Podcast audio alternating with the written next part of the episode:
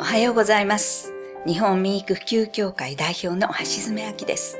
先週に引き続き、今回も京林大学名誉教授の古賀義彦先生にお越しいただきました。古賀先生、どうぞよろしくお願いいたします。はい、よろしくお願いします。先週は隠れ不眠とはどのようなことなのかについて教えていただいたんですけれども、今週からは隠れ不眠の症状とその対策について一つ一つお聞きしたいと思います。今回は昼間の著しい眠気の原因が実は隠れ不眠というケースについてお尋ねしたいと思います。はい。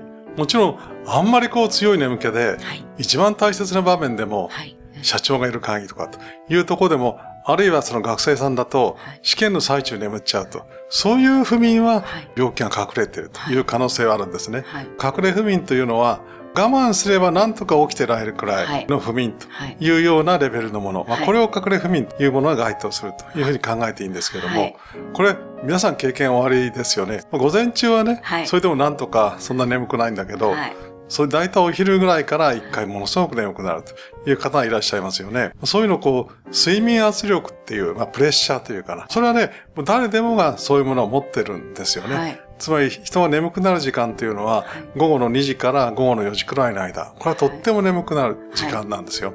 だから、そのお昼寝をまあ推奨する方もいるんですけど、はい。お昼寝ってあんまり長く寝すぎちゃいけないんですよね。まあ大体20分くらいがいいだろうはいというふうに言うんです。まあおまけしても30分っていうかな。しかも夜の睡眠が質が悪くなるということもあるんですよ。あんまり昼間たくさん取ると当然夜はちょっと寝つきが悪かったり、はい深く眠れなかったりとはい。いうことはどうしても起こります。はい。そうすると、お昼寝はまあ、そういう条件が整えば、お昼寝をしていただいても構わないんですけれども、それはまあ20分くらいにしていただくはということ。まあ、これが一つ大事なことだ。自分が思っているより短め。これはとても一つの大きいポイントだというふうに思います。はい。あの、でもこう、そのぐらいで、なんとなくお昼寝で済めばいいんですけど、まだ夕方になったのに、また眠くなってきちゃったっていうこともよくあるんですけそど。う。夕方、特にね、働く方は、はい。やっぱり家に戻って、まあ、お風呂に入って食事をすると。はい。と、とっても眠くなって、はい。なんかね、本当に寝ちゃう方がいるんですよね。そうですねそれでね、やっぱ夜の睡眠っていうのは、一旦寝ついたら、もう翌朝まで寝ていただく。これはとっても大事なんですよ。はいソファーで寝る睡眠っていうのは、なんか、またどどうせ必ず目が覚めるさと思って寝るでしょ。はいええそうするとね、その睡眠っていうのは結構無駄になってしまうんですよね。あ、そうなんですか？はい。なんかそうやって寝てると、ぐっすり寝てるようでもなんとなく人の気配が分かったりとか、はい。いうことで、やっぱり浅かったりとか、はいそれからどうせ誰かが通りかかったりするから、はいそれでこう目が覚めてる。で覚めるんだけどまた寝ちゃうというような、割とこう不規則な眠りでしょ？それはあんまり意味がないんですね。夜の睡眠っていうのは、こう長くぐっすりと寝ると。これは前提ですから。はい。眠るんだったらベッドに行って、眠る環境を整えて、その上でもう朝まで寝ていただくこれが大きいポイントだというふうに思ってます。そうですか。じゃあ、こう寝落ちしちゃった場合は、やっぱり家族に起こしてもらうとか。できればね。ええ。ただね、お酒を飲まれる方とかってやっぱり眠くなってしまうでしょ、はい。そうすると家族は何と言っても俺はもう寝るんだとか、はいいうようなことを言って、なかなかこう、言うこと聞いてくれないという方がいますよね。でも睡眠ってのは本当はとっても大事なものだからええ、こう朝起きるの、まあこれは努力って誰でも起きますよね。はい。でも寝るのもきちっと努力をしてはい、ちゃんと寝ていただくと。はいまあそういうことを頭にいつも入れておくということ。これはとっても大切なことですよね。そうですね。あの、今夜の話になっていったんですけれども、もう一回ちょっと午前に戻りまして、なんか10時とか11時に、まあ会社でいろいろやってる時にも眠くなるっていうこともあると思うんですけど、それはやっぱり睡眠が足りてないっていうことなんですか？はい。多くの場合はそうですね。はい。ちょっと会社に出て、はい最初はいろんなメメールをチェックしたりしてね、はいなんとなく忙しいと。ちょっとこう、息が抜ける時間があるという時になると、その前の晩の寝不足というものがたたって、どうしてもこう、うとうとし始めたいという方も少なくないんですよね。会議ってのはね、ええ割と眠るためのなんか一つのチャンスと思ってええいらっしゃるかサラリーマンの方もなんかね、はい。おいでなんですよ。はいでも会議はやっぱりそこで自分をアピールして、はい。働く人にとってとても大事な場所ですから、はい。まず昼間きちっと働くと。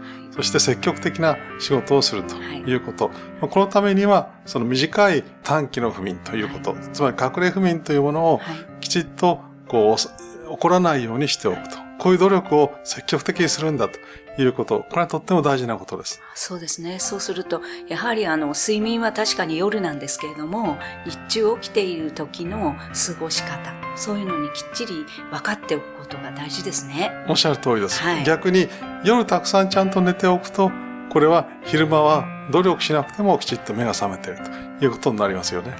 本当にあの、生活をしっかり考えるっていうことが、えー大事なことだっていうのを今日はよく分かったと思います。ありがとうございます。では、この続きのお話は、ぜひ来週よろしくお願いいたします。先生、本日はありがとうございました。はい、こちらこそありがとうございました。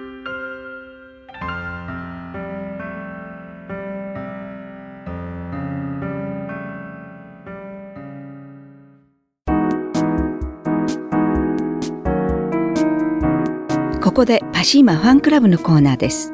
このコーナーではキルトケットのパシーマをご愛用の方からのお便りをご紹介します。ベビーカー用に買ってしまいました。心地よくて散歩に出るとすぐに眠ってしまいます。パシーマにはまりまくりです。お便りありがとうございます。パシーマの社長、架橋さんからは、パシーマのチャイルドパッドシーツのことですね。本当に寝ちゃいますよね。というメッセージをいただきました。次のお便りをご紹介します。以前にシーツは何度か買い替えたが、素材は綿のパイル地がほとんどで、今回のパシーマは初めてです。パイル地のようなもっちゃり感がなく、肌触りが良いので気に入っています。エアコンもなしで快適。お便りありがとうございます。パシーマの社長、架橋さんからは、もっちゃり感って言うんですね。ベタつき感、まとわり感でしょうか。この猛暑もパシーマだけでエアコンなしで過ごせているのは私だけではなかったのが嬉しいです。というメッセージをいただきました。以上、パシーマファンクラブのコーナーでした。